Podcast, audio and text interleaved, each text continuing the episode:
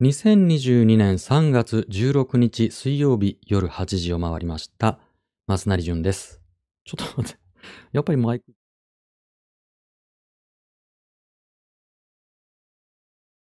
すいません、すいません。すいません。えーマイク位置が悪かった。なんだっけ？えっと、はい。増成淳です。毎週水曜日、金曜日、日曜日の夜8時からやってます。雑談配信、生マスラジオ。今夜もよろしくお付き合いくださいね。どうもこんばんは。音声無事届いてますでしょうか？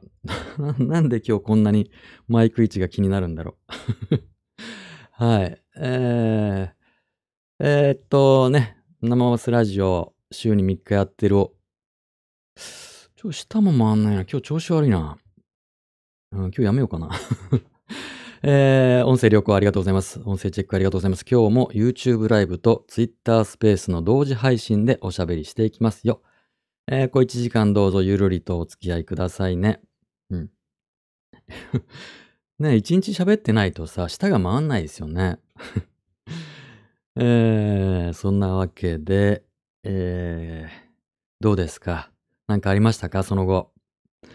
水曜日ってさ、あの、これって水曜日、金曜日、日曜日やってるでしょ？だから月火、2日空くんですよね。2日空くとね、もう忘れてますよね。やり方とかさ、何喋るんだったっけ？みたいな。最初、いつもなんか喋ってたことあるな、みたいな。そんな感じでね、2日空くともう忘れてるという。はい。えーいつもマシュマロを投げていただいて、それに僕がいい加減に答えたり答えなかったり、えー皆さんとワイワイとね、身近なことから、まあ時には社会問題までを意見交換したり一緒に考えたりするというような、そんな番組に最近なっております。Twitter スペース YouTube ライブで同時配信しております。アーカイブは YouTube と Podcast で配信しております。ポッドキャストさ、今ね、一番ポッドキャストで聞かれてるのはね、Apple Podcast ですね。2番が Spotify。うん。でね、よくわかんないんですけど、一応ね、アクセス解析みたいなのがポッドキャストにもありましてね、ドイツから聞いてくださってる方がいらっしゃるんですよ、どうやら。アメリカからも、ドイツからもアクセスがあって、この生マスラジオドイツで聞いてくださってる方がいらっしゃいますか？ねえ、こんばんは。どうも、すいません。はい、よろしくお願いします。はい、では、今日も行きましょう。皆さんからいただいたマシュマロの中から、えー毎回一つ僕がピックアップして、それをメインテーマにします。で、そのメインテーマを皆さんとね、えー一緒に深く考えてみるということを番組の後半にやります。えー今夜のメインテーマ発表します。今夜のメインテーマはこれだ。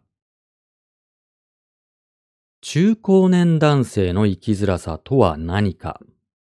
ね、中高年男性の生きづらさとは何かっていうめっちゃ真面目な話題ですけども、これを番組の後半で、えー一緒に考えましょう。今日も YouTube ライブのチャット欄または Twitter、ハッシュ生マスラジオをつけて、えーご意見聞かせてくださいね。お気軽にどうぞ。はい。さてと、じゃあその前に、メインテーマに行く前に、いつものように、柔らかマシュマロ、ゆるネタ、いきますね。今日一つ目の柔らかマシュマロは、これだ。じゅんさんこんばんは。はい、こんばんは。マイクテストを兼ねて、バンコクの正式名称の音読をお願いします。っていうことで、なんかね、あの、リンク貼っていただいてて、ニュースのなんか記事ですね、リンク貼っていただいてて、えーこんな記事でした。えータイ首都、ね、タイ、タイ王国ですよ。タイの首都、バンコクじゃなくなる、え変更案で大騒ぎ。まあ、こんなあニュースが先月末ぐらいにね、ちょっと話題になりましたね。僕もなんか聞きましたよ。で、まあこれ、えっと、別にバンコクじゃなくなるわけではなくって、もともと正式名称はバンコクじゃなかったんですよね。えー英語表記というかね、あの外国向けの呼び名がバンコクであって、もともとはバンコクじゃなかったんですよね。で、正式名称が、えーと、なんだ、一番長い、世界で一番長い首都の名前っていうことでね、すごい長くって、えー、なんですって。うん。それを、まあ、何ですか、マイクテストを兼ねて、えー、音読してくださいということなんですけど、正式名称、うん。今のニュースサイトのリンクにもあったんですけど、正式なことをね、ちゃんと確認するために、タイの、ね、日本人向けの観光庁、うん。タイ、タイ王国が日本人の、まあ、タイ観光客、タイに来る観光客向けに発信しているサイトがあるんですね。タイ国政府観光庁の公式ホームページがあります。そこに、えっ、と、首都の名前がね、こう書いてあります。今 YouTube ライブの方には画面、えー、出しておりますが、確かに長い。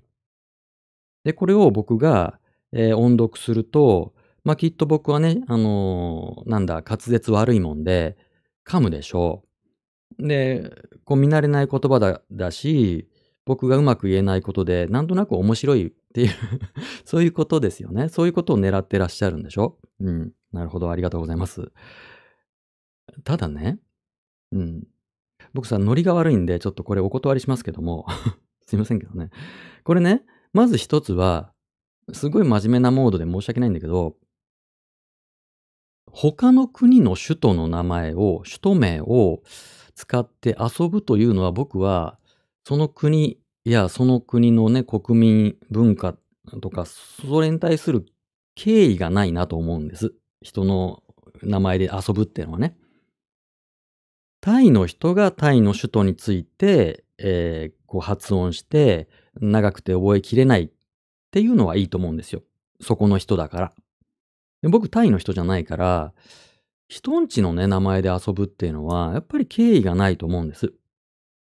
で、しかもね、このタイの観光庁の、えー、サイトにある説明を読むと、この、まあ、長いね、この首都の名前っていうのは、どうやら、まあ、どういう意味かというと、ね、ここに書いてありますけど、すごいな、これもまあね、もちろん長いんだけども、ざっくり言うと、神様が作った、えー、神様が住んでいる、ものすごく美しくてすごいところだっていう、そういう意味らしいんですよ。一言で言えば。ね、天使の都、雄大な途上、帝釈天の不快の宝玉、帝釈天の、えー、戦争なき平和な都、偉大にして最高の土地、九州の宝玉のごとき、心心楽しき、え都、数々の王、大王宮に富、神が権下して住み保う、帝釈天が建築神、美酒カルマをして作り終えられし都。という意味らしいんです。うん。だからさ、これちょっと遊ぶには、要はその、他の人のね、他、他人っていうか、他の国の首都には敬意を払うべきだと僕は思うし、しかもその意味が、その、まあ、宗教、信仰が絡むので、遊んじゃいけないなと思って、すいません。なので、ちょっと付き合い悪くて申し訳ないけど、これを僕がね、あの、早口言葉みたいにして読むっていうのは、不適切だと思うので、お断りします。のっけからすいません。で、ウィキペディアでタイを調べたら、その発音がね、あったんで、あの、多分タイの人が読んだ発音があるんで、それをちょっと流しますね。流れるかなกรุงเทพมหานครอมรรัตนโกสินทร์มหินทรายุทธยามหาดิลกพบนพรัตน์ราชธานีบุรีรมอุดมราชนิเวศมหาสถาน อมรพิมานอวตารสถิตสกทัตติยวิษณุกรรมประสิทธิ์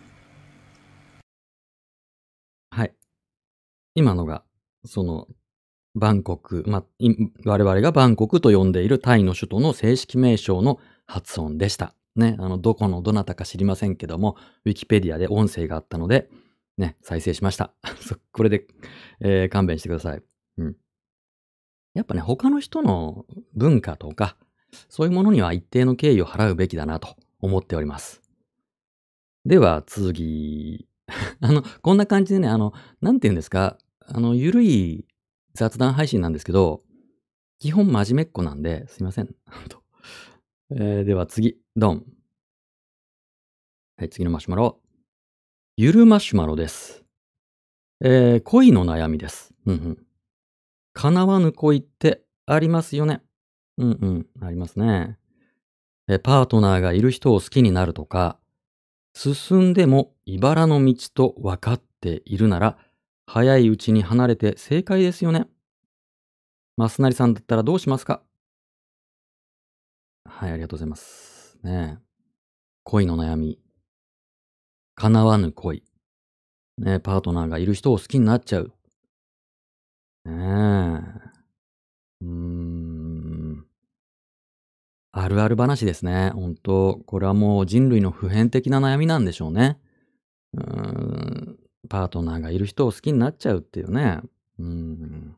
叶わぬ恋。うーん。僕に聞かれてもな えー、どうだろう。細かい事情がわかりませんので、ざっくりとしか言えませんし、よくわかりませんけども、叶う恋って何ですかね逆にね。叶わぬ恋っていうのがあってさ、叶う恋って何なんですかね？付き合えるってことなんですかね？うん。そっか。僕はね、この感覚は、まあ、こういう悩みってよくあるよねっていうのはわかるんですけど、僕はこの感覚はわからないんですよ。っていうのが、ね、進んでも茨の道と分かっているなら早いうちに離れて正解ですよねっていうのは、付き合えないんだったら、ね、あの相思相愛になれないんだったら、は早めにやめといた方がいいっていうことは、なんかこう打算的に思えちゃうんですよね。付き合える人しか付き合わないってことでしょ？自分がアプローチすれば、付き合えそうな人にしかアプローチしないってことでしょ？そんなもんじゃないよ。恋ってのは。ね？その早いうちに離れられることができるのであれば、離れたらいいですよ。離れた方がいいのになと思うのに離れられないのが恋でしょ？もう、ぶつかっちゃうもんですから、恋ってのは。うん、自分で選べないでしょ？恋、あの人に恋をしたいとか、いや、恋をやめとこうってできないじゃないですか。うん、あんな人好きになったら大変なことになっちゃうのにって思っても、好きになっちゃうのが恋でしょ？ねえ。だから、茨の道ですよ、基本的には。そんなね、あの、相手がフリーでさ、待ってましたと言わんばかりに迎えてくれるようなタイミングで好きになるっていうことはないんで、基本恋ってのは、あの、茨の道ですよ。で、叶わぬ恋ですよ。うん。だから面白いんですよね。わからんけども。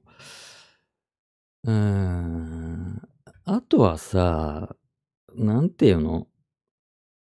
うん、その人に何ができる、その人に対して自分が、何ができるか、うんなんていうのかな。この人の書き方だとさ、相思相愛になれなかったら、茨の道だから早いうちに離れた方が正解っていう考え方ってことはさ、自分の何か欲求を満たしたいってことでしょ？結ばれたいみたいなね。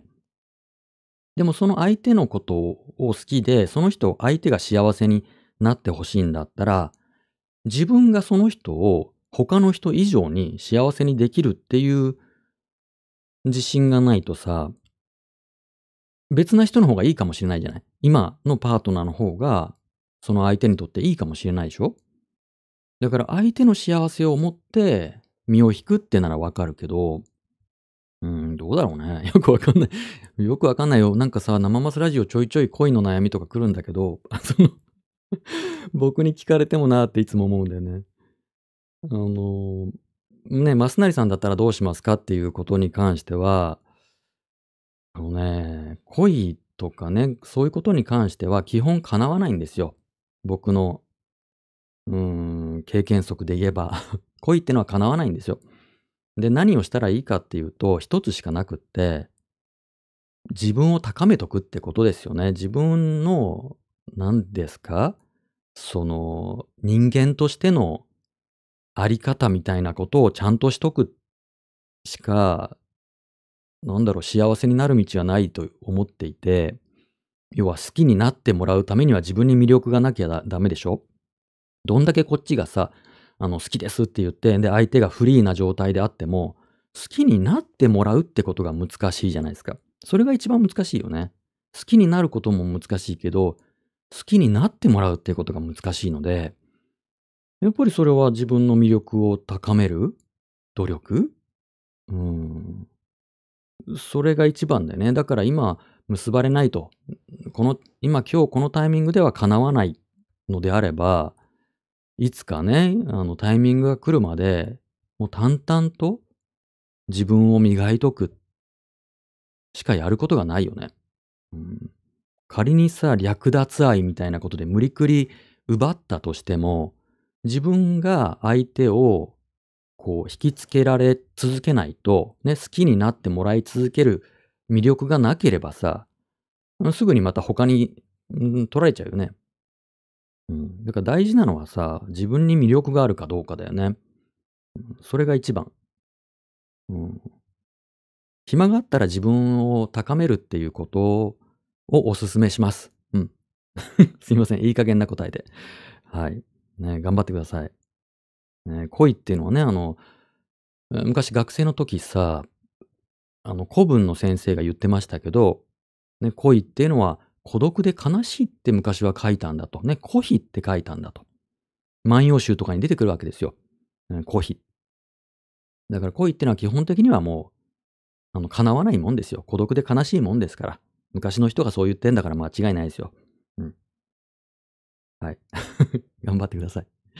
はい。では次のマシュマロいきます。ドン。何？々マスナリさんこんばんは。はい、こんばんは。SNS ってネガティブなことを言わない風潮が一部にありませんか？うんうん。ネガティブなことを書くと嫌われるとか。私自身は前向きなことばかりが並んでいる方が疲れます。いつも笑顔にってそんなに大事でしょうか？うん。ありがとうございます。ありますね、その、なんかノリね、一部にね。うん、やったらポジティブなアカウントありますよね。きっと、そういう人ってさ、別のアカウント持って毒吐いてるんだと思うんですよ。ただね、SNS ってここに書いてあるけど、SNS もいろいろあるじゃないですか。ね、Twitter と TikTok は SNS だけども、全然文化が違うでしょ。ね、インスタと Twitter も全然違うしさ。だから SNS って言ってもわかりませんけども、まあインスタグラムとかね、そういうカルチャーの人が Twitter に入ってくると、お、ノリが違うなって思いますよね。Twitter は比較的ネガティブなことも多いですからね。あの、まあ、僕はあのツイッター老人会の初期メンバーなんですけど、ね、2007年の5月から僕ツイッター使ってるんで、割と古い、割とっていうか、まあ、かなり古いアカウントなんですけど、あのね、何度か波が来たんですね。ツイッターのユーザーが増えた波が何度かあって、それは他の SNS から流れてくるっていうことがあったわけですよ。ある時ミクシーの人が流れてきたなっていうのがすごい分かった時があって、もうミクシーもね、ままだツイッターが日本に上陸した2007年の頃は、基本的にまあミクシーが一番ユーザーっていうかね、アクティブユーザー多かったんじゃないかと思うんだけど、で何年かしてミクシーが廃れてって、で、ツイッターにね、こう、その人たちが来た時があって、なん、なんかこう、なんていうの？な、なんか、そのミクシーカルチャー？その足跡ペタ、足跡ペタはアメブロだっけ？アマブロ、なんだっけ？なんだっけ？なんかそういう感じ？やたら挨拶をちゃんとしようとするカルチャーの人たちが入ってきたり、で、別なタイミングで今度はあの、2チャンネル、今の5チャンネルの人たちがダーッと入ってきたなっていう、なんかそんなことを感じた時があるんですよ。ね、それぞれ、やっぱりサービスでカルチャーが違うんで、うん。で、ツイッターはもう何でもあり。で、割と路悪的な使い方の人が多いですよね。うん。まあね、いつもま、あその、いつも笑顔にっていうのは、うーん、一つはブランディングなんでしょうね。その Facebook とか Instagram を使っている有名アカウント、インフルエンサーの人たちが、その何か商品を売りたいとか、自分のその商品価値を高めたいとか、えーそういう人たちが、ま、またはなんだろうね、オンラインサロンに入らせたいとか、何か情報商材を売りたいとか、そういう系のアカウントの人って、ね、いつも笑顔にみたいなね、こう自己啓発的なことを言いがちですけど、うん。まあその人たちもきっと裏アカウントでひどいこと言ってますから大丈夫ですよ。うん。ねえ。まあ好きに使うのが一番長期的には楽しめると思いますよ。うん、ネガティブなことを書いたり、ポジティブなことを書いたり、あの、キャラ設定しない方がいいと思いますけどね。無理に。で、アカウントいろいろ使い分けずに。うん。はい。じゃあ次。次のマシュマロ、ドン。え？ドン。最近反応が悪い。ドン。マスナリさん、いつも楽しく拝聴しています。はい、ありがとうございます。マスナリさんのラジオを聞くようになり、改めて思いましたが、SNS で字だけのやりとりで相手に寄り添うことって不可能だと気づきました。うんうん。マスナリさんのお声を聞いていると、同じ言葉であっても、トーンだけでどう言いたいか表情が生まれますよね。ですが、文章で言葉を選んでも、どうしても表情は出ず、こちらの思う気持ちと受け手側に乖離が発生します。この頃、フォロワーからブロックをいただくことが重なり、普通につぶやくのでも自分のどこを直せばいいのかなど頭の隅で考えるようになりました。快適な SNS ライフを送るにはどんな工夫が必要でしょうか？はい、ありがとうございます。うーん、なるほどね。うーん。うーん、どういうこと？うーん、じゃあ今日、あのさ、やっぱり花粉症のね、高アレルギー剤を、あの、オーバードーズしておるもんで、もう春は頭が動かないね。文章がね、頭に入ってこないんだよね。なんて？どういうこと？だから、何 ?SNS で文字だけでやり取りしてると、相手に寄り添えないと。うん。で、えー、快適な SNS ライフを送るにはどんな工夫が必要でしょうか？うん。うーん、そうね。ね、普通につぶやくのでも自分のどこを直せばいいのかなど。でね、フォロワーからブロックいただくことがなんてね。うん。えっと、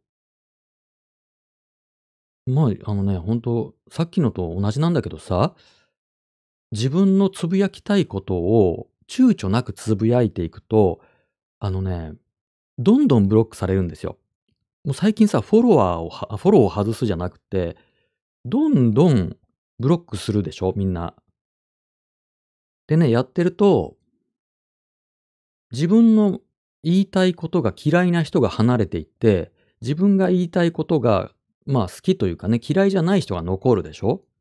だから、別に自分がチューニングしなくても、どんどん自分のことを好きな人が残るんだよね。うん。だからね、直さない方がいいと思う。むしろ。不特定多数だし、相手はね。フォロワーさんっていろいろたくさんいらっしゃるし、それぞれ違うんで、一人一人に合わせてたら、もう自分がわけわかんなくなっちゃいますよ。うん。自分がなくなっちゃう。だから、もうとにかく、ちょっとこう、過激かなとかね、ちょっと路悪的かなって思うことでも、自分が思うことだったら、どんどん言っていく。で、どんどんブロックしてもらう。ね。もうそんな、マスナリさんそんな人だとは思いませんでした。みたいなんで、もうどんどんブロックしてもらうと。で、残る人が、こんな僕でも好きな人だから、それは大切ですよね。うん。だから、好き勝手つぶやけばいいんじゃないですかね。それが一番いいと思いますよ。うん。ただ、あとね、その前半のさ、その字、ね、文字だけだとなかなか難しいよねっていうのは僕ももうまさに思っていて、まあ思ってるからこんなことやってるわけですよ。うん。文字はね、伝わんないですよね、本当に。うん。ね、こと、あの、こういう話し言葉だと、まさにね、おっしゃるように、ちょっとした、なんだろうね、なんかこう、トーンとか、うん、間合いとかね、息遣いとかさ、そういうのでニュアンスが変わるでしょ？うん。だからみんなやればいいんだよ。こうやって声で。声の、声のツイートとかさ、僕最近ずっと毎晩やってるけど、声のツイートってのができますから、音声のツイートってできるんで、声のツイートやったりとか、こういうスペースとかね、えーツイキャスとかさ、そういう配信をして、声で発信するっていうのは、とってもいいと思いますよ。その人のキャラクターとかパーソナリティが伝わるから、だからね、こうやって僕配信すると、フォロワー減るんですよ。よく減るんですよ。初めて僕のね、声を聞いた人とか、あと顔出しするとフォロワードンと減ったりするんだけども、それでいいんですよね。うん。思ってたんと違うって言って、嫌いな人は離れてって、こんなんでもいいっていう人が残ってくんで。うん。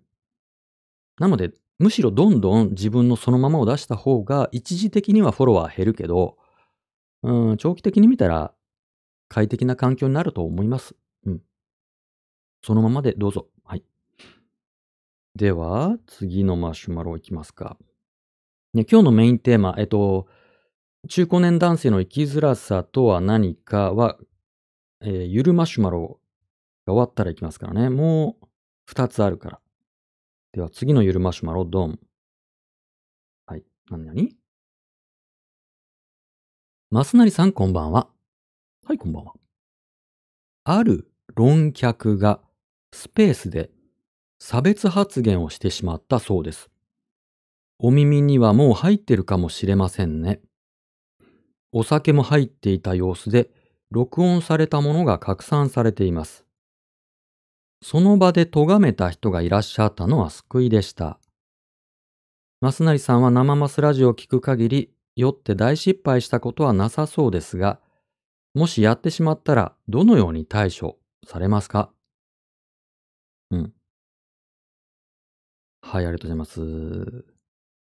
スペースでね、酔って差別発言。そんなことがあったんですか？うーん。誰ですか？それは、正式アロンさん。ダメですよ、そういうことは。あのーそのね、その件は僕もあの、聞いてます。聞いてますっていうか、えもっと言えばそのスペース聞いてました。そのスペース僕いました。えーリスナーとしていましたけども、一部ね、全部じゃないけども。あのね、まずね、そのちょっと個別の案件で申し訳ないんだけども、知らない人にはね、誰かのスペースのね、あの、音声を録音して後で一部を切り取って出すっていうのは、マナー違反ですよ。それはね、やるべきじゃないと思う。うん。それはやっちゃダメなことですよね。うん。やっぱり、書き言葉と違うんで、こういう話、コンテンツ、おしゃべりコンテンツって書き言葉とは違って、しっかりね、遂行したりとかさ、できないでしょ。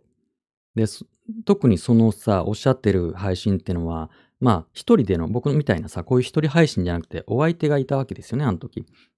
で、お相手とのやりとりの中での発言で、前後の文脈があったわけですよね。でも、その一部だけを切り取って、えその録音をね、えこんなことあいつ言ってた、みたいな風に拡散するっていうのは、大変に、まあ、お行儀が悪いですよね。うん。違法じゃないんでしょうけど、まあ、違法かどうかっていうのは、まあ、著作権に触れるんでしょうけど、あのーまあ、行儀が悪いですね。だから、その差別発言か否かとかね、酔ってたかとかっていうこと以前に、まあ、リスナーとしてそういうことをやっちゃいかんよなと。そういうことをやっちゃうと、うん。結局、コンテンツを潰しちゃいますよね。えっと、今はさ、スペース使う人ずいぶん増えましたけど、スペースって、えっと、去年の5月ぐらいでしたかね。あの、サービスが開始したのは。で、その前に、えー去年の1月ぐらいですかね。あの、クラブハウスが一気に、いきなり、こう、一気にブレイクして、えー特に著名人の方、芸能人の人とか、アーティストの人が、もう毎毎晩いろいろやってたじゃないですか。で、あれ終わったでしょ？あの流れ終わったじゃないですか。あれは、なんで終わったかっていろいろ理由はあると思うんですけど、やっぱりその場だけの話のつもりでぶっちゃけトークとか楽屋話みたいなことをして楽しんでたのに、リスナーの中でさ、録音、勝手に録音して、それを外に出して、で、まあそれを週刊誌が書いてとかっていうことが続いたんですよね。で、そんなことしたらさ、ここだけの話なんだけどっていう面白い話をしてくれる人は当然いなくなりますよね。そうやって、その客がその舞台を壊すみたいなことをやることが誰の得になるんだろうっていうのをちょっとあの思いました。その一連の出来事でね。うん。やっぱりね、書き言葉と話し言葉は違うし、もしその、録音を、まあ、ここ問題だって言うんだったら、全部どっかに上げるべきですよ。一部を切り取るんじゃなくてね。うん、前後の文脈をぶった切って一部分だけの発言を、ほら、こんなことこいつ言ってたって言って、後で叩く材料にするっていうのは、まあ、あの、悪しきキャンセルカルチャーの手法の一つだと思います。これやってはダメだと思う。うん。だから僕はその発言内容がうんぬんっていうことには、あの、ここで言及はしないですよ。だって僕ソース持ってないから。僕は録音しなかったんで、うーん、ソース持ってない人があの時にあんなこと言った、いや言ってないっていう見せかけ論になっちゃうから、僕はその発言内容についての言及はしないです。うん。だから、批判するんだったら、やっぱり引用ってさ、やっぱり引用元の明示が必要なわけで、で、引用元が提示できない一部分だけの切り取りを出して批判するのは良くない。ダメ。あとは、ちょっと、あの、このマシュマロの趣旨と違うことを僕話してるけどさ、あとは、あのー、とはいえ、そういうね、マナーが悪い人は世の中にいる。ね、残念ながらいるんで、行儀が悪い人ね。いるんで、えー、発信者、表現者、発信者、ね、こういうことをもう一つの表現だと思うんだけど、発信者、表現者は、もう、えっと、隠れて何か、あの、クローズドな場で何かを発信するっていうことはやめた方がいいです。全部記録に残す。そして絶対消さない。良くも悪くもね。どんなそ、そこでじゃあ仮に差別発言があったとしても、絶対消さない。絶対記録に残して誰でもアクセスできるようにする、しておくべき。自分の身を守るために。そうしとかないと、あいつはあそこであ、あの時にこんなひどいこと言ってたみたいなことをこう、でっち上げられちゃう。それこそさ、去年の小山田圭吾さんの件がまさにそういうことでしょ？うん、その真偽を確かめることができない状態で、えー、いろんなことを、いろんなソースをミックスして、そこになんかくっつけてみたいなことで、あんなひどいことしてたらしいよ、みたいな、伝聞情報に伝聞情報を重ねて、えー、一人のアーティストがね、あの、追い詰められちゃったっていうケースだと思うけど、うん、それを守るには、うん、そういうことから自分の身を守る、またはそういうアーティストをファンが守るには、一時ソースをきっちりと置いとく。消さない。誰からもアクセスできるように用意しとくっていうのが、それしかないよね。だからその今、このマシュマロでおっしゃってるのは、あの正式アロンさん、ネット論客の正式アロンさんのケースだと思うけど、えー、翌日ですかね、やっぱりあの、同じく正式アロンさんがスペース開かれたけど、そのスペースは録音にしてましたね。後で聞けるように。うん。決し、あの、録音残さなかったことが失敗だったと思われたんじゃないかと思うんです。で、その判断は正しいと思う。もうこれからは全部残すって方が、うん、お前こんなこと言ってただろう。いえ、言ってません。ほら、これ、これがソースですと。って示せる方が強いんで。うん。言ったことは引っ込められないんで、えー、全部ネットに、ネットで表現したことは全部残すっていうことが、結果的に自分の身を守ると思います。はい、ちょっと話全然ずれましたね。マシュマロの質問と違いましたね。えー、僕が、えー、酒に酔って失敗、えー、まず大失敗したことはなさそうですがと書いてありますけども、えっ、と、失敗はたくさんあります。ね。酔った上での失敗はたくさんあります。はい。あの、ここで言えません。ここで言えない失敗はたくさんあります。うん、で、あの、もしやってしまったら、あの、誰かにね、迷惑をかけたりしたら、もう謝るしかないですよね。本当に。あの、ただただ、ただただ謝る。うん、酔ってたんでとかっていう言い訳をせずに、もうただただ謝るしかない。うん、しょうがない。うん、それしかないよね。で、あんまり飲みすぎないようにするってね。まあ僕はあんまり、あの、酔わない、酔わないっていうか、あの、酔うほど飲まないんで、僕は。昔から。うん。だから、酔って前後不覚になってね、わけわかんなくなって、えー問題を起こすってことはないですけど、うん。まあそこまで飲まないっていうことがまず大事だし、もしやっちゃったら、とにかく謝るしかね、ないですよね。はい。お酒は二十歳になってからほどほどにしましょうね。ほんと。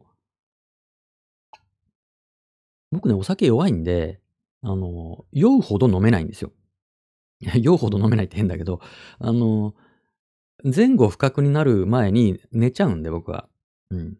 だから逆に失敗しないですよね。あの、すぐ寝ちゃうんで。うん。で、よく喋るようになるし、ま、気分良くなって、えーで、パタリと寝るっていうパターンなんで、あんまり失敗しないですけどね。うん。あの、そうですね。言えないな。やっぱ言えない。やっぱりちょっと言えないな。いろいろあるけど。はい。さあ、次のマシュマロは何だっけ？はい、次のマシュマロドン。マスナリさんこんばんは。はい、こんばんは。私には娘がいますが、生まれてしばらくしてから気になっていたことは、この子は女の子として生まれてきたけれど、心が男の子だったら私はどう育児をすればいいんだろうということでした。まだまだ社会問題としてジェンダーレスに関して定義や仕組みが曖昧ですが、その前に親がそこに直面したときどうしたらいいのかってことがわからなすぎます。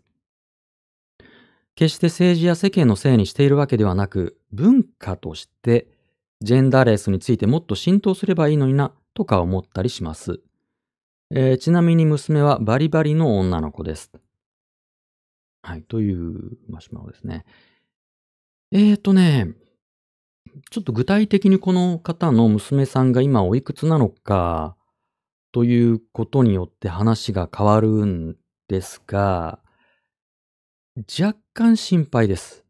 あの、失礼ながら若干心配ですね。やっぱりそのジェンダーについて、えっ、と、今のそのお子さんのためにもちょっと学ばれるといいのかなという感じですね。ま、まず例えばジェンダーレスっていう言葉を選ぶとか、バリバリの女の子っていう、えーワーディング言葉選びから、やっぱりあの、あまりそこにこれまで関心を向けてこられなかったのかなという気がする。うん。あと文化としてみたいなことも含めてね。えっ、と、まあ、ざっくり、このケースで言えば、まあ、その、トランスジェンダー、自分の子供がトランスジェンダーだった場合に親としてどう接したらいいのかという問い。えーで、それが、えー今、まあ、定義が曖昧だとか、親として直面した時にどうしたらいいのかとか、で、文化としてもっとね、えー浸透したらいいのになかっていうことですけど、まず文化としては、今急速に、えージェンダーについて、えー表現されるようになってますよね。うん。様々な場面で、特に、えーアメリカで作られる大きな予算規模の、まあ、ハリウッドが作るような予算規模の作品には、様々な形でジェンダーが描かれるようになってますよね。えっと、まあ、ディズニーもね、ディズニーは割とその、えー性的少数者に対する、その描写に及び腰なんじゃないかっていう批判を受けてきてますけど、まあそれでも、うん、様な、様々な形でキャラクターを配していたりとか、それからあの、ディズニーが今すごい力入れてるディズニープラスっていう、えーまあディズニー作品が見れる、そのネットフリックスみたいなオンデマンドサービスありますけど、その中でもディズニーがオリジナルで作ったドキュメンタリーの作品で、えっ、と、まさにそのトランスジェンダーっていうタイトルじゃなかったかな。トランスジェンダーについてがっつり、えっ、と、なんだろうな、理解ができるドキュメンタリー作品がディズニープラスにオリジナル作品としてもありますし、で、まあ、例えばネットフリックスでもね、トランスジェンダー関係の作品は良作がたくさんありますよ。例えば、なん、なんでもいいんだけど、えっ、と、まあ、絶対見るべきおすすめは、トランスジェンダーとハリウッドだったっけうん。ディスクロージャーっていうタイトルの、えー作品があって、これは、えっと、これまで映画とかね、そういうエンターテインメントの中でトランスジェンダーがどのように描かれてきたのか、まあその悪魔化されて、えーあたかもその何か犯罪者であるかのように、えー描かれてきたか。そしてその笑いの対象として描かれてきたのかっていうことが、えーその歴史を追って理解できるので、で、こんな作品ばっかり我々は見続けてきたのかと。そりゃ偏見生まれるよねっていうことがすごく理解できるので、えートランスジェンダーとハリウッドっていうのはネットフリックス入ってる方は、ちょっとマスト、あの、すごく良作、あの、良い作品、見るべき作品だと思います。うん。いろんな形でね、あの、理解できる、理解の助けになる、その、情報は今はすごく増えました。で、えっと、それ以外に、例えばですね、えー文化っていう意味ではないですけど、トランスジェンダーについての理解を深めるためには、例えばこんなサイトがあります。初めてのトランスジェンダーっていうサイトがあります。これで検索したら出ると思います。初めてのトランスジェンダー。えートランス 101.jp です。で、ここに、えーいろんなね、トランスジェンダーについての、まあ、初歩的な疑問を解決するための、まあ、Q&A があったりね、このトランスジェンダーに対するよくある質問っていうのがあったりとか、まあ、用語集、ね、言葉、うん、とか、うん、っていうのが、あの、非常によくまとまっています。うん。これ、ちょっとざっと目を通すだけでも違うんじゃないかなと思いますね。あの、トランスジェンダーにまつわる統計とか、SNS 情報の、えーファクトチェックとか、うん。リンク集とか、っていう感じですかね。これよかったら、その、えー初めてのトランスジェンダーっていうサイトを見てみてください。うん。まあ僕はね、そのまさに、そのなんだ、当事者じゃないんで、僕が何か代弁するとかね、僕が詳しく説明するっていうのも、えー慎重になきゃいけないとは思うんで、えーただ、その作品とかはいっぱいある。のエンターテインメントにもいっぱいあるし、うーん。で、大事なのはさ、えっと、自分がトランスジェンダーであるということに気がつく年齢っていうのは、えっと、まあ、人もちろん人それぞれなんですけど、第二次成長のタイミングで違和感を覚えるっていう人が多いんですよね。まあそうですね。まあ身体的な特徴が第二次成長の時に、っと、変化して、そこにま強い違和感を覚えたりとかっていうことになって、で、自分がその、えー生まれた時に割り当てられた性と自分の性が違うっていうことに自覚的になる、自分が受け入れるっていうのは、やっぱりすごい時間がかかるので、えーこのマシュマロの方のお子さんが、ね、バリバリの女の子って書かれてるけども、うん。では、そのトランスジェンダーじゃないのかっていうことがね、そのバリバリの女の子ということでわかるのかって言ったら、それは、わかんないですよっていうね。うん。はい。ちなみにそのさっき紹介した、えっと、ディズニープラスにあるトランスジェンダーのドキュメンタリーでは、えっと、そこで紹介されたカップルはもう高齢者なんですけど、その高齢者の、その、なんだ、まあ、夫の人が、えーもう随分年を取ってから、自分はやっぱり男ではないと。今までずっと生きづらかったし、自分でも認められる、認めることが難しかったけども、やっぱりこのまま死ぬのは嫌だっていうので、もう年を取ってから、それを自分で受け、受け入れて、で、妻の人にも、えそれを伝えて、うん、っていうパターンもあるので、えーで、まあ、その統計的にはいろんな統計の取り方があって若干誤差はあるんですけど、人口の約0.5%から0.7%の人が、えートランスジェンダーであるっていうような、えーそういった統計もさっきのサイト、初めてのトランスジェンダーにもありましたが、うん。だから、決して特殊な珍しい存在ではないんですよね。ただその偏見にさらされたり、差別にささらされたり、まあ、いじめの対象になったりとかっていうことがある現状では、誰にも相談できない。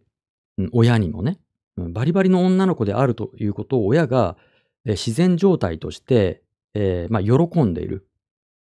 うん、そんな親に、ちょっと実はっていうことが言えるのか、それが言え、言いやすい状況にあるのかどうかっていうことは大事だと思います。うん。だから、まあ、そのね、お子さんが、えーどういったジェンダー、どういったセクシャリティであるかっていうことは、えっ、と、もし何らかのセクシャルマイノリティであった場合には、様々な困難、生きづらさ、悩みを抱えると思うので、えー悩みを相談できるような相談体制、受け入れ体制が親には必要だと思います。で、そのために何が、親が何をすべきかというと、まあ、学ぶことですよね。今たくさん、うん、そういった情報ありますんで、うん、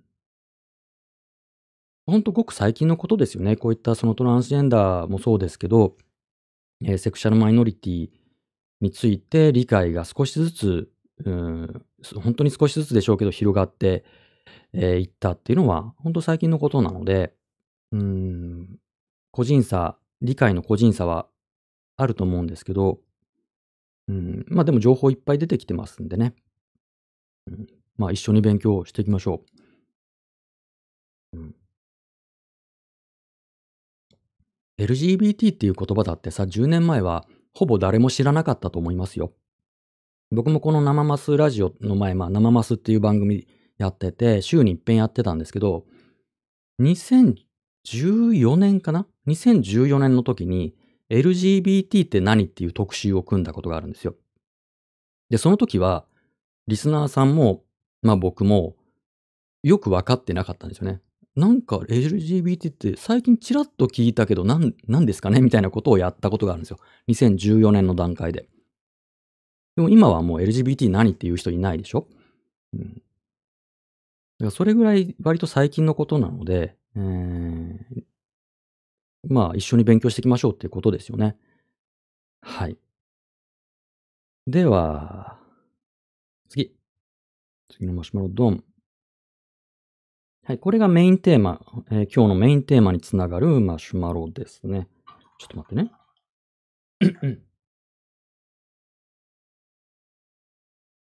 はい。えー、マスナリさん、こんばんは。はい、こんばんは。本日、これ、あの、昨日いただいたマシュマロです。本日、メンタルの不調で入院していた50代男性の同僚の訃報が届きました。自ら命を絶ってしまったとのことでした。それほど親しい間柄ではありませんでしたが、大きなショックを受けました。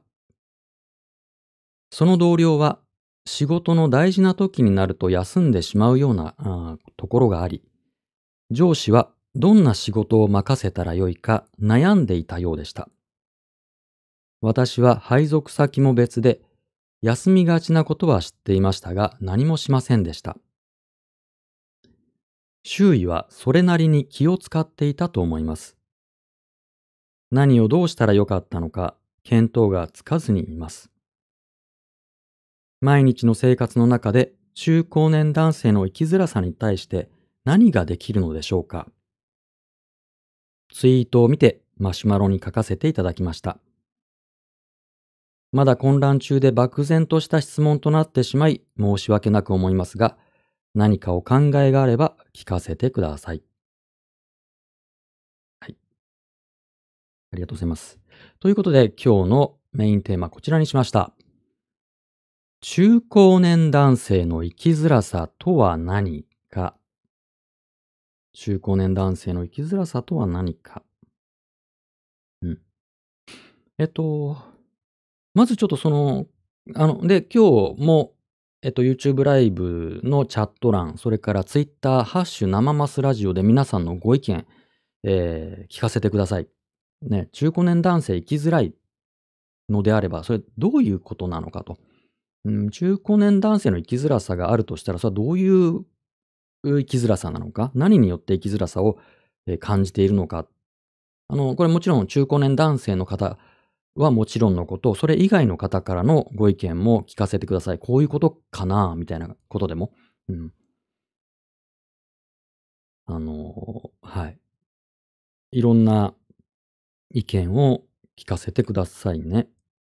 でね、その前に、まあ、皆さんがその書いてる間にちょっと一方的に僕が喋ります。喋りますんで、えー送ってくださいね。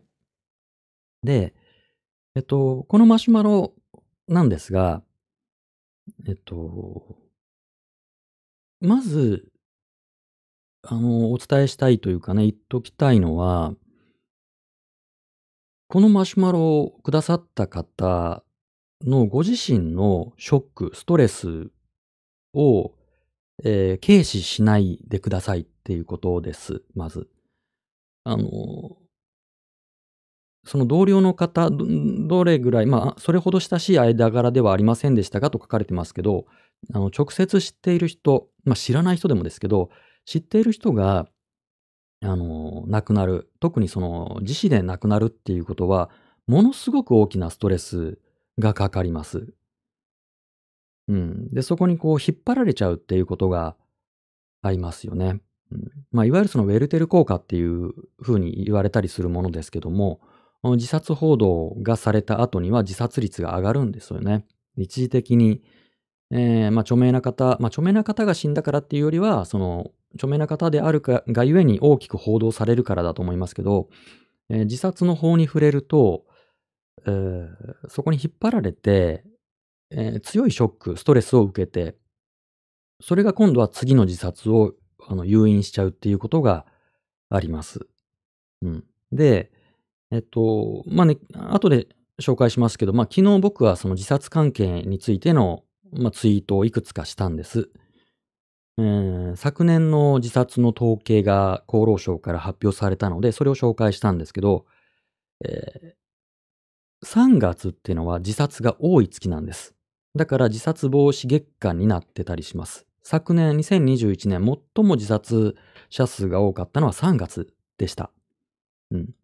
まあ、あの、年によってね、あの、ブレはあるんですけど、まあ、10月が多かったりもするんですけど、3月とっても多いんです。逆にあの、よくね、12月は自殺者数多いなんていうことを言う人いますけど、これ統計的には違ってて、うん、3月とか、それから10月、11月とかが多かったりします。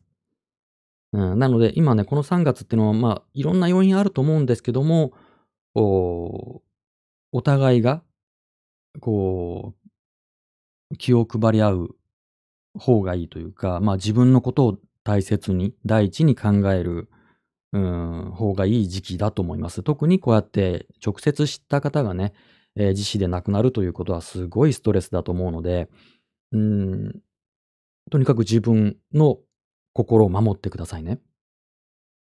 で、えっと、こういう、うまあ、特にね、自死の場合も、が特にそうですけど、知った人が亡くなると、まあ、自責の念、自分を責めちゃうっていう、そういった感情になることがよくあるんですよね。えー自分に何かできたんじゃないか、または自分がしたことが、えー何らかのストレス、引き金になったんじゃないかっていうふうに考えて、自分を責めちゃうことが、まあまああります。ね、ここにも書いてありますけど、あの、えー何をどうしたらよかったのか、見当がつかずにいますって書かれてますけど、えっと、個別の件に関しては、何もできないです。あの、誰にも何もできないですよ。ね、あの知ってる人が自殺したと。で、何かすべきだったんじゃないか。うん何かできたはずだ。または何かした、あうん、自分がしたことで何か、うん、トリガーになったんじゃないかって思いがちですけど、全然関係ないって思った方がいいです。あの全然関係ない。何もできなかった。誰もね。うん。そんなにその簡単に人に、えー寄り添ったり助けたりってことはできないんで、逆に誰かをそんなに追い込むことだって難しいんですよ。うん。なので、まあ、ミクロじゃなくてマクロの問題として、社会の問題としてね、自殺っていうのは考えた方がいくって、個別の問題はやっぱり手に負えないです。あの、逆に自分が引っ張られちゃうので。うん。だから、このマシュマロくださった方にできたことはなかった。うん。何も責任はない。うん。っていうことが僕の意見です。で、それとは別に、ね。それとは別に、えー中高年男性の生きづらさ。生きづらさってことは生きにくいってことでしょ？生きづらさってことは生きづらいっ。それの一番その究極系がさ、もう生きないってことでね、自死になっちゃうわけで、で、えー僕の昨日のツイートをちょっと紹介しますね。はい、昨日の僕のツイートを。まあ、連投したんですけど、一部。えー、あれ？ちょっと待ってね。ツイッターハッシュ生モスラジオ。今日はなぜスペースが上がってこないのか？スペース？ん？どういうことだろう？ちょっとわかんないな。すいません。えっ、と、今日も、えー YouTube ライブのチャット欄、それからツイッターハッシュ生マスラジオでご意見、えー募集しております。えー中高年男性の生きづらさとは何かについてのご意見、感想などなど寄せてくださいね。はい、昨日の僕のツイート。昨年2021年の自殺統計が出た。NHK のニュースの見出しは、女性の自殺2年連続増で、確かに前年より女性は42人増えており、男性は116人減っている。しかし、分母の比も注目すべきだ。女性7068人対男性13,939人で、男性は女性の倍も自殺している。そうなんです。えっと、42人ね、あの、減って、あの、女性は増えてる。これよく最近コロナ禍になって、まあコロナのね、影響を女性がたくさん受けてるよねと。うん、まあその労働形態とかね、置かれてる環境の影響などあって、うん、女性が大変にその生きることが難しくなってる。このコロナでね。っていうことが報道されます。で、そのような形で、えー、まあ昨日、いくつかのメディアでこのような報道があったんです。まあ NHK とかね、いろんなところがこうやって女性の自殺2年連続で増えてますよっていう報道されたんですけど、うん。えっと、まあちょっとね、あの、一人一人の自殺ね、あの、個別に見ると本当にそれは大変な問題なんだけども、ここではちょっと引いて、えーマクラマクロな視点で見ると、えっと、女性はね、7068人がトータルなんです。で、前年より42人増えてるんです。これ、率にすると1%に満たないんですね。あの増加率。で、男性は減ってるっていうんだけど、116人減ってるんです。13,939人のうち、それが分母で116人前年より減ってると。これも率にして1%に満たないんです。僕は統計学に詳しくありませんが、統計学上1%未満のものは、まあ誤差の範疇と見るのが適切なんじゃないかと僕は理解してます。だから42人増えたっていうことをその見出しにするべきだったのかっていうのは疑問なんです。もちろんその、あの、一人だって多すぎるので自殺っていうのはね、ゼロじゃなきゃダメだと思うんです。まあもちろんね、その自死する権利っていうことの問題はまた別にあるかもしれませんが、うん、まあこれはゼロじゃないといけないというのが社会のコンセンサス、建前であるべきだと思います。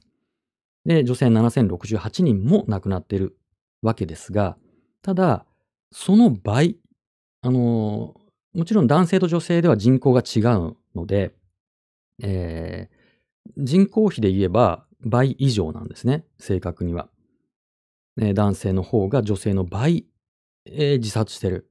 ここまで極端な差がね、倍もついちゃうっていうことは、うーん、やっぱりその、なんだろうな、個別な問題はあるにせよ、男性のその生きづらさ問題っていうのは深刻なんじゃなかろうかと。もちろんね、あの、ちょっと、あの、注釈が多くて申し訳ないけど、ね、エクスキューズみたいになっちゃうけど、うん、女性のこのコロナ禍での生きづらさっていうのは、また別で議論しなきゃいけない、対策しなきゃいけないのはもうこれ自明のことです。これはもう間違いない。うん、これはもう前提としておかしてください。うん、今日はちょっと男性の話をさせてくださいね。倍も自殺してる。うん、だけども、えー男性は減ってるみたいな報道をされちゃうんですよね。でも倍亡くなってるわけです、自殺で。これは結構深刻なんじゃなかろうかと。うん。で、えっ、と、昨日のツイート、いくつかしたうちの別なツイート。えー男性は他のジェンダーに比べて特権、特別な権利ね、特権を有しているという指摘がある。日本が男性優位社会である側面を僕は否定しない。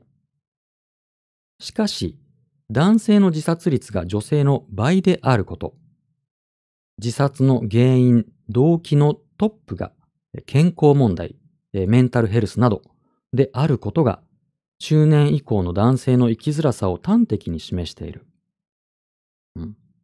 というツイートもしたんです。で、これ、えっと、警察、警察庁の統計データのグラフを引用しました。えー、倍なんですよね。女性の倍。まあ、グラフのね、推移は同じような曲線をざっくり言えば描いているんですが、えー、男性は女性の倍自殺してるんです。ずーっとね。うん。で、その幅は、かつてよりも、うんと、ピークよりも狭まってますけども、大きいままなんですよね。それから、えー、自殺の原因、動機、一番が、えー、健康問題。で、まあ、それから、経済生活問題。で、家庭問題。えー、などなどが続くわけですけども、もうダントツに健康問題。まあ、これはもう、うつのことです。ざっくり言えばね。他のあのフィジカルな問題も健康問題に含みますけども、あらかたうつのことです。まあ、うつなどメンタルヘルスの問題っていうべきかな。うん、なんです。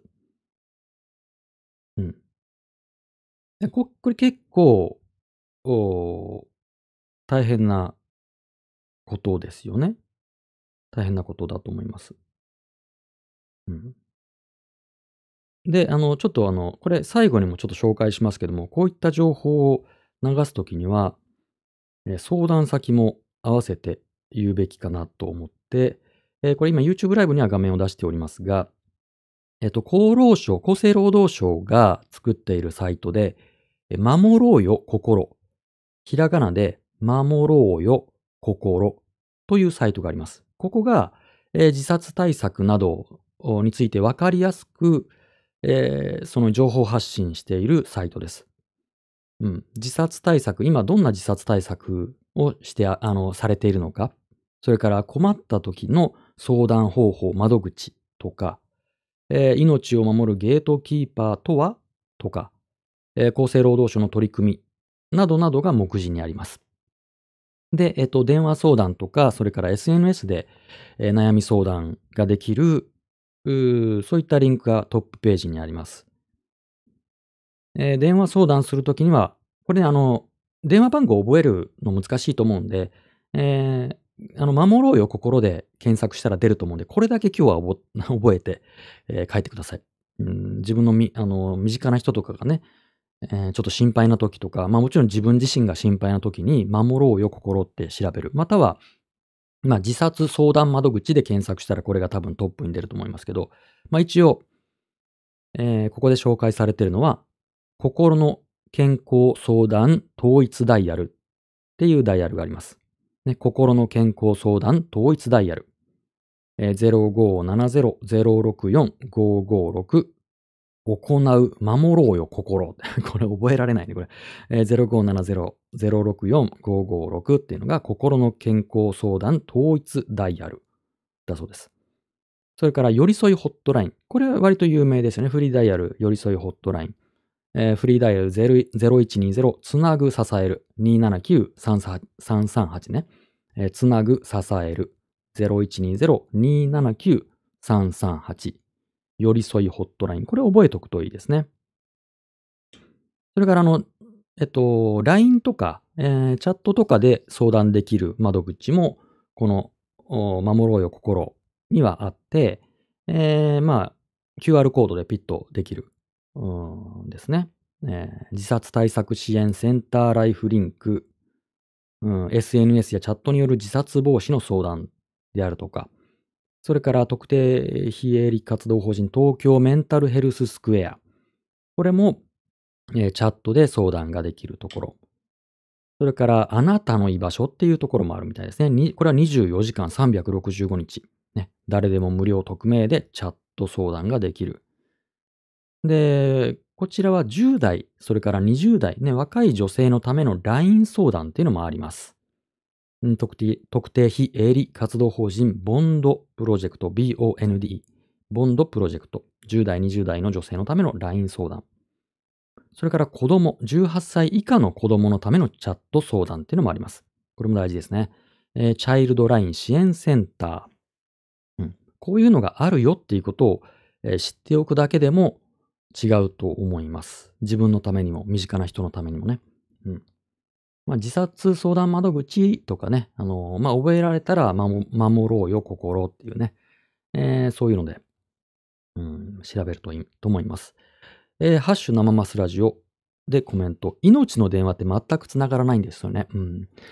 その問題もありますよね。だからそれは、まあ人手が足りてないと、ニーズに対してね、えー供給が足りてないっていうことなどなどあると思うんです。だからそこに、うん、まあ予算配分をするとか、人材育成をするとかね、そういったことが必要なんだと思うんですけど、今はもう、まあボランティアベースだったりね、えーなかなかその地域によっても違いが出ちゃうでしょうし、うん、まあそれから相談件数がとても増えてるっていうこともあるでしょうし、じゃあどうしたらいいのかって言ったら、その我々、まあ有権者がこういった自殺対策について関心を持ってるよっていう声を、まあツイッターとかでもね、声を上げていくと、政治家は、あこれは、あの、まあ皆さん問題意識を持っておられるなって思えば、じゃあそこに予算を配分しようとか、うん、もう少しその、まあ、法律とか条例を変えるべきかなとかっていうふうになるので、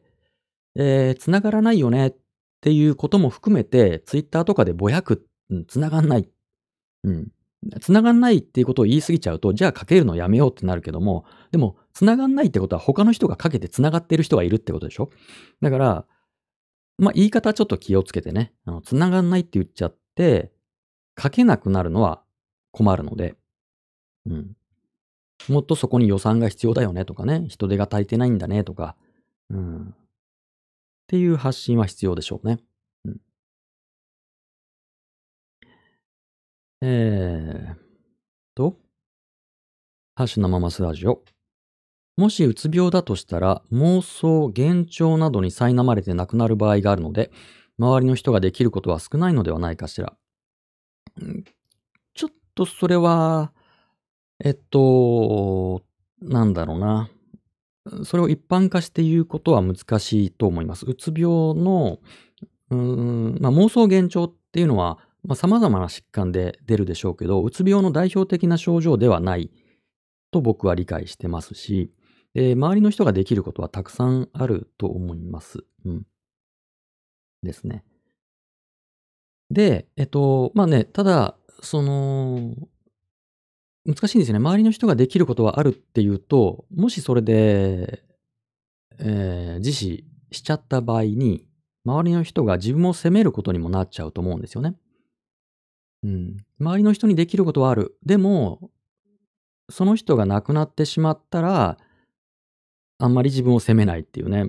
バランス難しいですけど。うん。えーっと、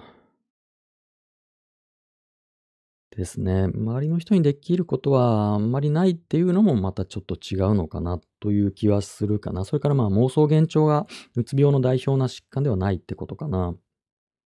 いろんなケースがあるんでね、一概には言えないと思います。うん。それから、でだから皆さん、あの、よかったら今日、今日のテーマ、中高年男性の生きづらさとは何かっていうテーマなので、えー今まさに中高年男性だよっていう方、ね、あの、だからその、なんだっけ、さっきグラフにはなかったっけ、年齢別の、あの、自殺者数っていうのが出ていて、一番多く亡くなるのが去年の場合は50代なんですよ。次に40代。まあ40代から40代、50代。40歳からまあ60歳になるぐらいのその層ね。うん、僕がまさにど真ん中ですけど、あの、が一番自殺して亡くなるんです。で、数字上は60代になるとちょっと落ち着いて、70代の自殺者数もとっても多いんです。うん。80代も少なくないんです。だから年を取ったら、うん、そういうこと関係ないのかと思いきや、あの、全然、全然、あの、ハイリスクですよね。うん、若い人のね、死因のトップが自殺っていうことがよく取り上げられるけども、これが先進国、まあ、G7 の中で、えー若者の死因トップが自殺っていうのは日本だけだっていうことを指摘されますけど、うんまあ、それはまたその個別にね、えーいろいろ対策しなきゃいけない問題ですけど、基本的にその若者っていうのは他の原因で死なないんで、まだ病気にもなりませんし、なかなかね。うん、突発的な事故っていうのも死因の中ではすごく少ないので、うん。なので、えー若者の死因のトップに自殺が来る。じゃあ若者は自殺でよく死ぬんだって思いがちだけども、数字上は総数で言えばそこまで多くないんですね。やっぱり40代、50代、それから70代の人が亡くなる。うん、自殺で亡くなる。それから、えーまあ、男性は女性の倍自殺で亡くなる。で、職業で言うと、あの、無職の人がもう圧倒的に自殺で亡くなる。で、その次に勤め人、その次に自営業者。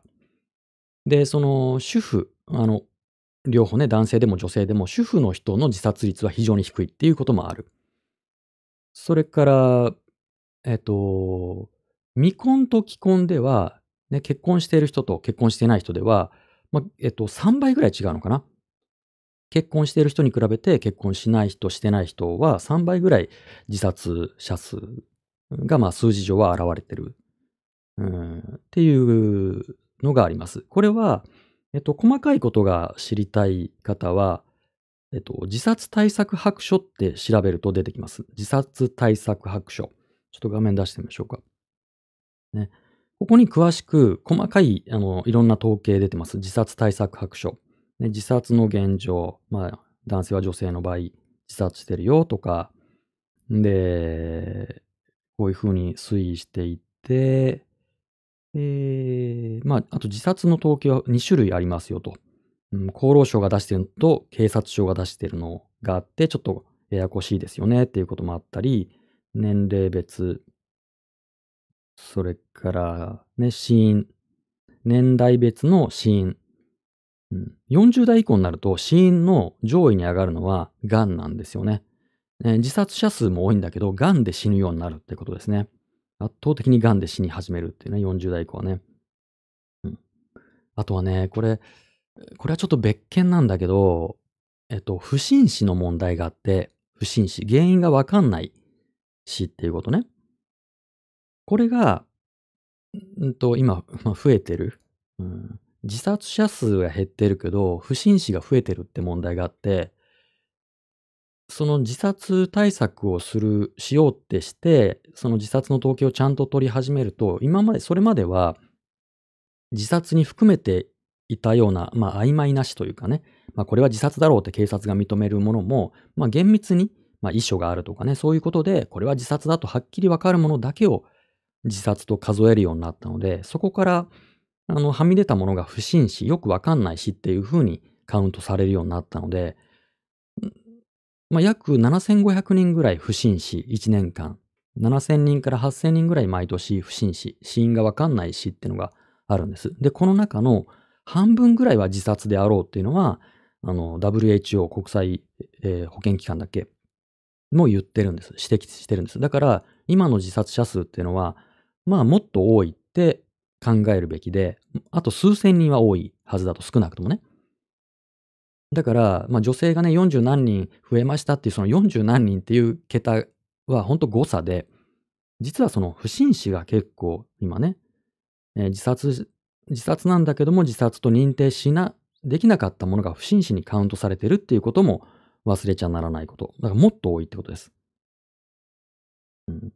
まああの、やっぱりね、ちょっとこれは脱線なんだけどさ、まあ僕昔葬儀屋にいたんで、自殺の案件も少なくなく扱いましたけども、そういった仕事に携わりましたが、うん、やっぱり不審死というかね、まあこれは自殺でしょって思う、その葬儀屋、一応プロから見てこれはまあ自殺ですよね、普通に見てっていうものも、まあ警察の扱いがね、その担当者によって違ったりとか、都道府県によっても違いますからね、東京都と神奈川県警はまた全然違う扱いだったりするから、結構ざっくりだなっていう風な印象を持ってます。うん。正確な数字はね、だからなかなか統計を取ることも難しいんだと思います。うんまあ、だからあの、詳しく統計データを知りたい人は自殺白書、自殺対策白書で検索するといいと思います。うん。はい。ちょっとえー、コメントいろいろいただいてますかね。えっと、えっと、えっと、えっと。お、DM ですか ?DM でくださった方がいらっしゃる？ちょっと待ってね。これ全部読んでいいのかな？ちょっと待ってね。あの、えー、はい。じゃあ、DM でいただいたものですかね。えー、中高年男性の生きづらさについて、えー、すももさんがよく提言されている、すももさんってね、あの男性の生きづらさ問題についていろいろ統計データとか取られてずっと発信されている、そういう方がいらっしゃいますけど、えー、すももさんがよく提言されている幸福度ともつながっているのかなとも思いました。独身であることだったり、親しい友人が少ないなどによる外部との関わりの薄さによる苦しみのトロができないこと。中高年になると役職が上がったり、教育する立場になったり、上からも下からも責められやすい立場となり、ストレスが溜まりやすい。中高年になると子供がいると大体、高校から就職あたりで実質的にお金がかかり、精神的な負担がある。えー、で中高年男性、えー、完全に差別なんですが、中高年男性自体が女性からも男性からも避けられがちであること。うん。様々な責任だったり、ストレスから生きづらいのかなと、中年女から見ても思います。なるほど。ありがとうございます。うん。まあ、幸福度ね、あの、男性よりも、まあ、日本の場合ですけど、女性の幸福度が高いと。うん。っていう調査があるよっていうことが、あの、言われますよね。まあ、あの、すももさんがよく引用されるデータですよね。で、まあ、幸福度については僕はあまり、これ昨日もなんかそんなツイートした気がすんな、僕も。幸福度について。ん？違うかしてないっけ？したようなしてないような。幸福度っていう指標は、あの、要は、あなたが、まあ、それ統計の取り方にもいろいろ、その設問によって答えが変わりやすいことだと思うけども、あの、幸福を感じてるかどうか、生活満足度を感じてるかどうかっていうことは、他の人の人生を生きることができないので、我々はね。前世は、じゃあ女だったけど、みたいな、そそういうことできないじゃないですか。だから、もう本当に主観でしかないんですよね。他と比較ができなくって、あなたは幸福ですか、生活に満足してますか？っていうことの統計を、じゃあ男性と女性を比較することの意味がどれぐらいあるんだろうっていうのは僕は甚だ疑問です。だから幸福度の指標は、まあいろいろ批判されますよね。意味あんのかっていう。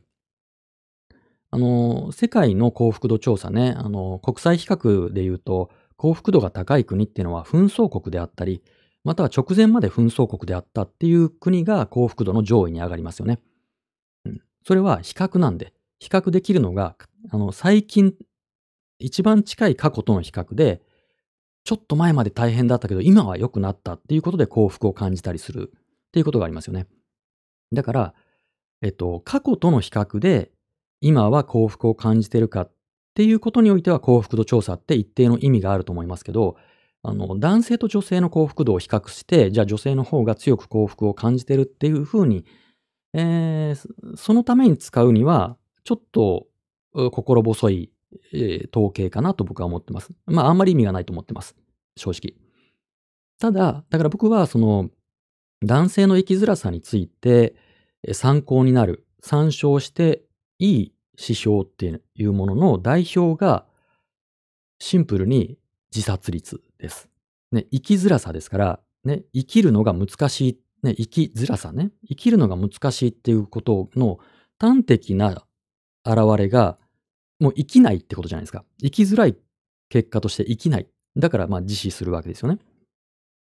なので、えー、男性と女性のね、その生きづらさいろんな要因がそれぞれあると思いますけども、女性の倍も自殺、えー、してるっていうことは、端的に男性は、じゃあ女性の場合生きづらいと捉えても、そんなに大きく間違っていないという仮説は可能だと思ってます。幸福度調査っていうよりも、うん、まあ、相当大変なことでしょ？実施するっていうのはね、まあ、痛い、苦しいでしょうし、えー、取り返しがつかないことをするわけですから、これは男性の生きづらさ、まあその生きづらさを考える上では自殺率っていうのは重要な指標だと僕は思ってます。それは女性の生きづらさを否定するわけではないですよ、全く。そういう意味ではないですけど。はい。ありがとうございます。えーっと、それからコメント。うん。コメント。えーっと、ハッシュ生マスラジオ。えー精神病について参考までに、朝日を浴びる朝7時から8時の朝日がいいそうです。セロトニンが活発に出るようになるんだと思います。うんうんえーそれから、ハッシュ生マスラジオ。中高年男性の自死が増える原因はわからないですが、うつの人に小さな目的を見せてあげることは自死防止にもつながるのではと思います。うん小さな目的ですか。うんそれから、この世の中って本当に生きづらいですねと。うんえーそれから、YouTube ライブのコメント。メンタルクリニックとか行きやすくなったと思いますが、そういえばクリニックにかかる男性、ちゃんと増えてるんですかね。で、あの、メンタルクリニックに行くのが、あの、男性はあんまり行かないけど、女性は行くっていう統計もなんかありましたよね。今ちょっと具体的な数字がないですけど。うん。あの、まあ、それはその男性が、その、メンタルクリニックになかなか、あの、アクセスしづらい状況がある。様々な要因でね。えーっていうことが、うん、改善されなければいけないのかもしれないですね。うん、メンタルクリニックへのアクセス。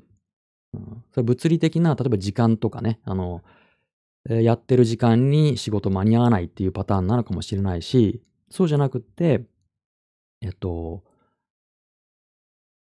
要はその、これ男性の生きづらさ問題の一つですよね。その、インストールされた男らしさ。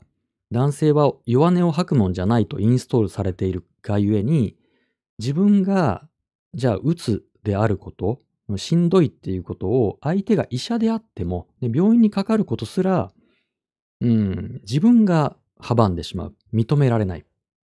うん、気のせいだとかね。うん、まだまだとかさ、うん、ここで自分が倒れてはいかんから、みたいな。うん、男は強くあるものだ、みたいな、そのインストールされたその観念っていうのが、病院への、クリニックへのアクセスを阻んでいるっていう問題は軽視できないと思います。うん、えーっと、マシュマロの方で、えーいただきましたね、えー今日のテーマですが、定職がないとか収入が高くないとかで馬鹿にされたり、DV 被害にあっても世間の目が女性に対してほど同情的でない気がします。性犯罪被害、かっこセクハラ含むも笑い話のように語られることがありました。うんうん、すごい、いあの、いい指摘だと思います。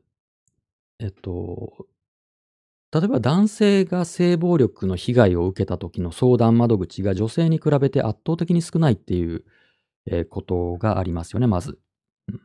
その男性用の性暴力被害ワンストップ支援センターみたいなものの、まあ、あまりの少なさ、ゼロではないですけど、まだまだほぼゼロと言ってもいいんじゃないですかね。で、警察に相談に行っても、じゃあ男性が、じゃあ、あの、痴漢されましたって男性が警察に言って、まともに取り扱ってもらえるか、レイプされましたって男性が警察に行ってまともに取り扱ってもらえるかって言ったら、まあ、相当難しいでしょうね、イメージとして。それは自分がそれを認めることだって難しいのに、相談に行く被害届を出すっていうことのハードルは極めて高いですよね。もちろん女性だって高いと思いますが、うん向こうがまともに扱ってくれない、まさにその笑い話になるんじゃないか、うん、っていううこともありますよね。うん、でも実際にはその男性も、えー60何人に1人でしたっけ？レイプの被害経験があるっていう統計を、えっ、と、国が統計取ってたはずです。どこだっけな？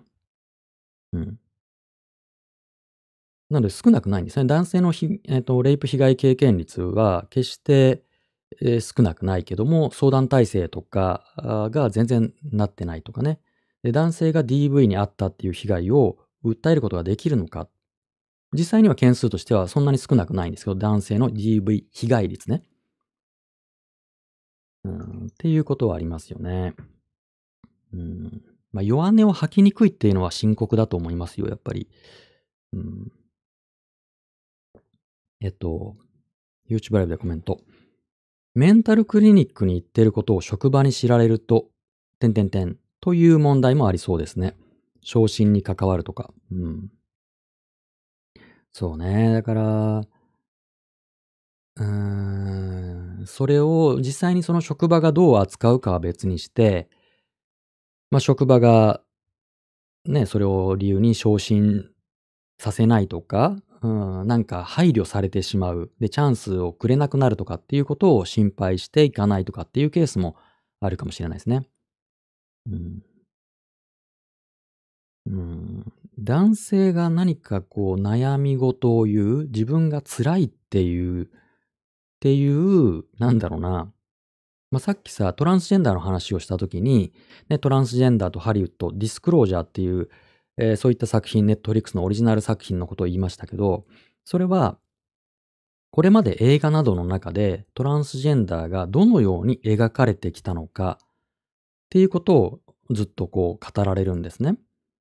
何かその、なんだろうな、犯罪者扱いだったり、笑い物の対象としてずっとトランスジェンダーが表現されてきた。もうトランスジェンダーが出てくると何かこう、それは実は犯人だったとか、またはその、えー、笑いのネタになったり、またはその気持ち悪い対象としてずっと描かれる。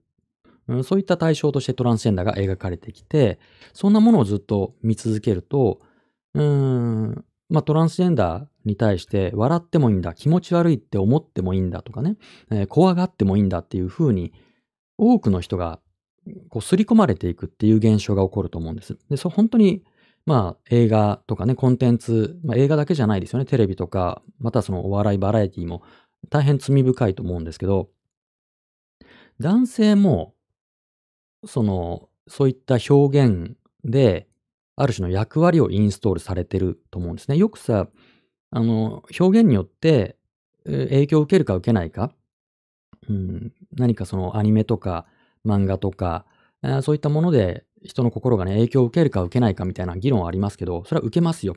多かれ少なかれ当然受けるわけですよ。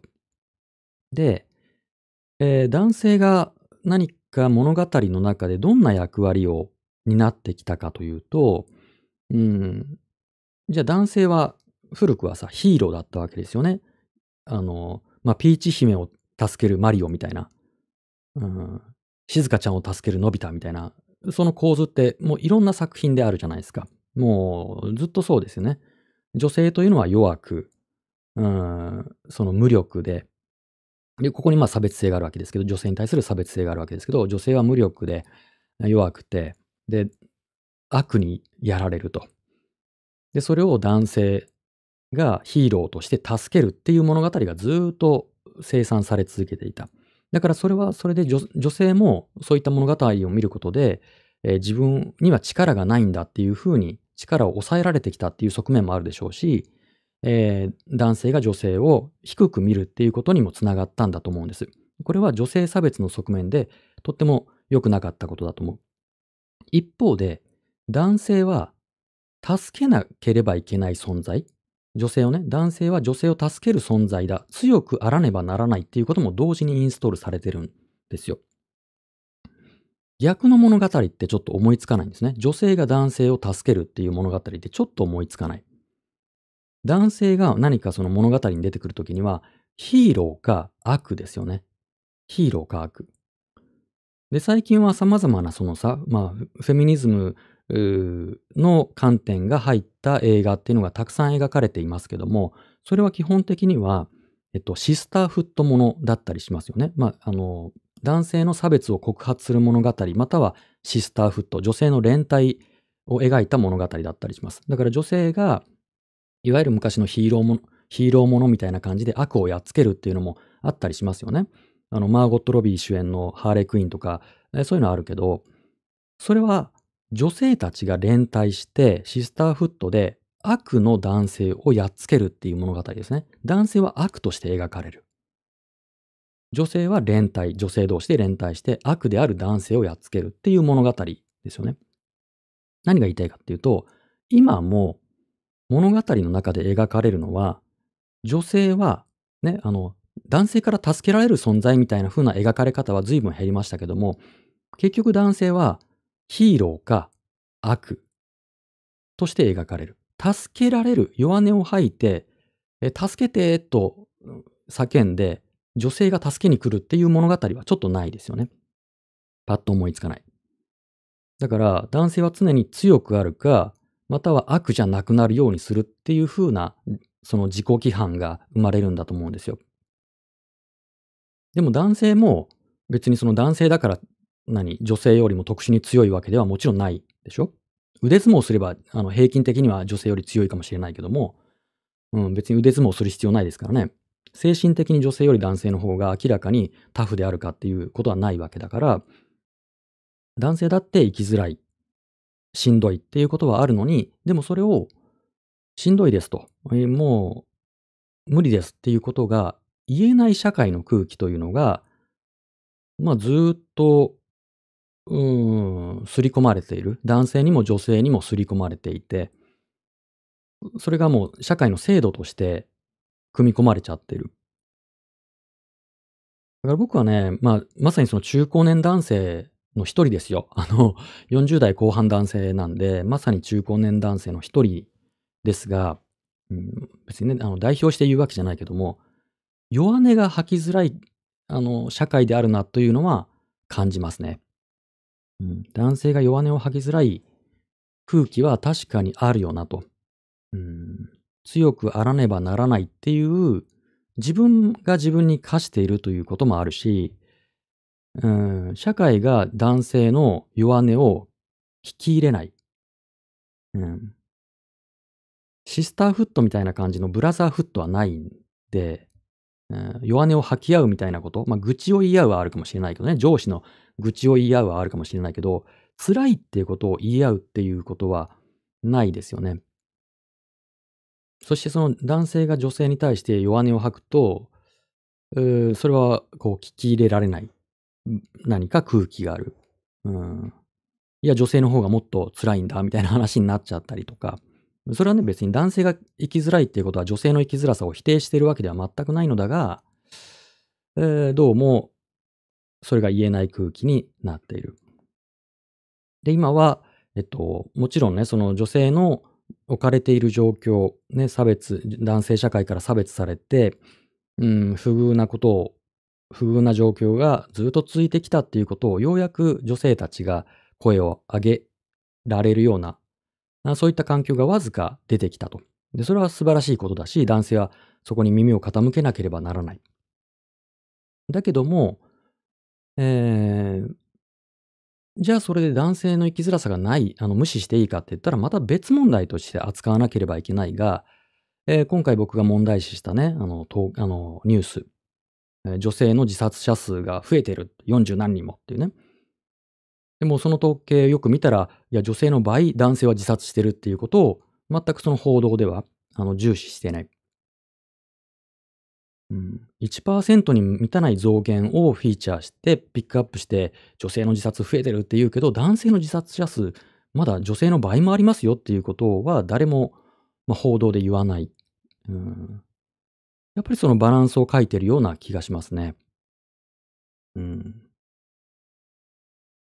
なかなか、あの、なかなか難しい。弱音を吐けない空気、制度、社会の今の流れ、えー、いろんなことが重なって、まあ、どれを解決したらすぐに男性の自殺率が下がるなんてそんな単純なものじゃない。それ個別のことだからね。一つ一つはやっぱり一人一人の死は全く個別なので、うん、ざっくりは言えないけども、うん、やっぱり男性も生きづらいんだよっていうことを男性自身も認めなければいけないし、えー、まあ女性たちも、うん、それはまあ、なんだろうな、想像、想像してほしいなという時はあるし、社会としてもその男性の、まあ、弱さをを前提とした制度設計みたいなこと、うん、男性をこう使い潰すんじゃなくてね、男性が結局使い潰されてしまっているのが現状なんじゃないかとちょっと思ってます。それは女性のせいじゃないよ。あの、うん、女性のせいではないけどね。